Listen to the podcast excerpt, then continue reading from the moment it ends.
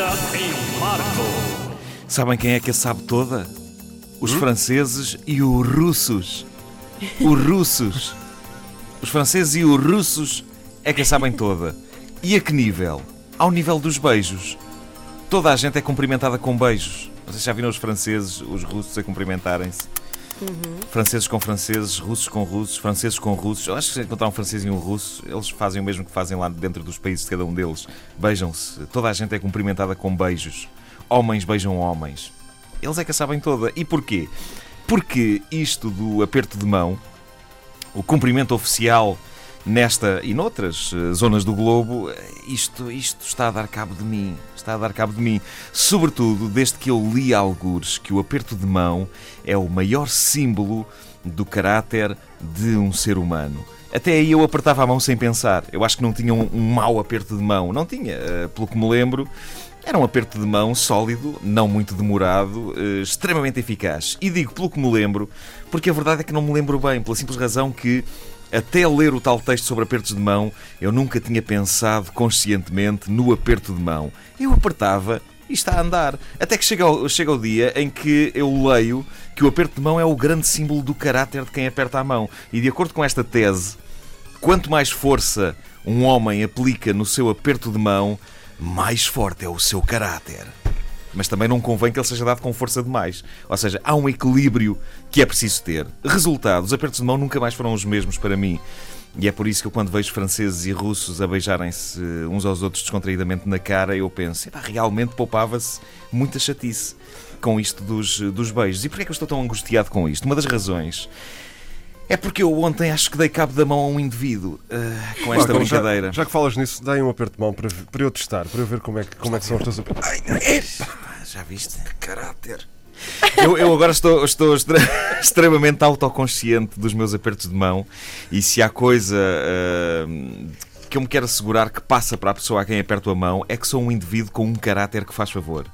Eu confirmo. Por isso, ontem, odeio. ao encontrar um indivíduo que já não via há imenso tempo, assim que ele me estendeu a mão, eu apertei-a. E a mão estalou. A mão dele fez crack! E, e eu vi nos olhos dele uma sugestão de dor. Não foi um ar de dor assumido, não foi. Ele conteve-se. Mas as sobrancelhas inclinaram-se ligeiramente em sofrimento. ah, e eu posso quase jurar que da sua garganta saiu o seguinte som no momento em que eu lhe apertava a mão.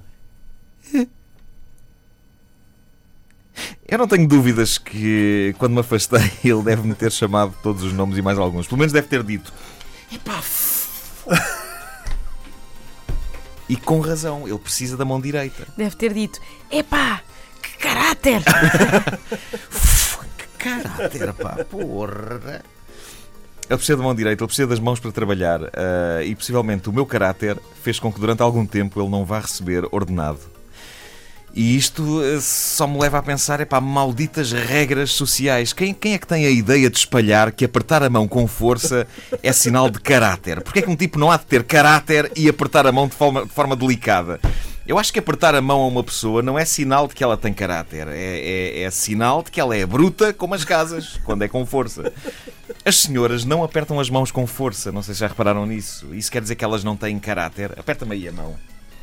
Olha, por acaso tem um bom aperto. Ah, eu, quando aperto a mão a uma senhora, eu faço com uma certa delicadeza, mas agora fico a pensar: pronto, olha, esta de certeza ficou a achar que eu não tenho caráter nenhum.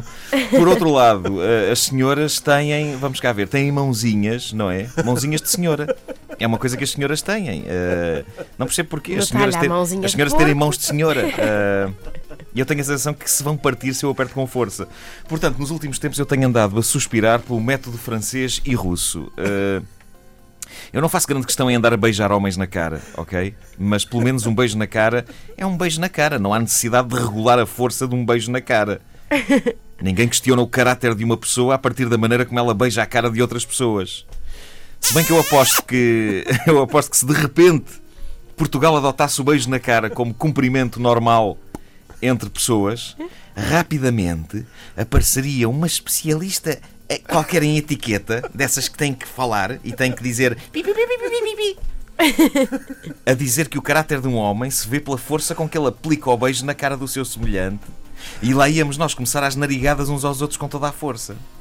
A minha teoria sobre estas pessoas que inventam e divulgam as regras de etiqueta, esta coisa de não, não, o aperto de mão tem que ser com força para mostrar o caráter. Estas pessoas desta da etiqueta, essa corja, é que lá no fundo elas são as pessoas mais rudes que existem, a começar logo pela falta de educação que é imporem-nos comportamentos. Nós não éramos todos muito mais felizes antes de sabermos quantos newtons tem de ter um bom aperto de mão. Eu exijo um pedido de desculpas a esse pessoal da etiqueta. Cambada de malcriadões.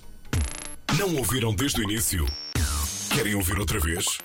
Ouçam esta rubrica em podcast antena3.rtp.pt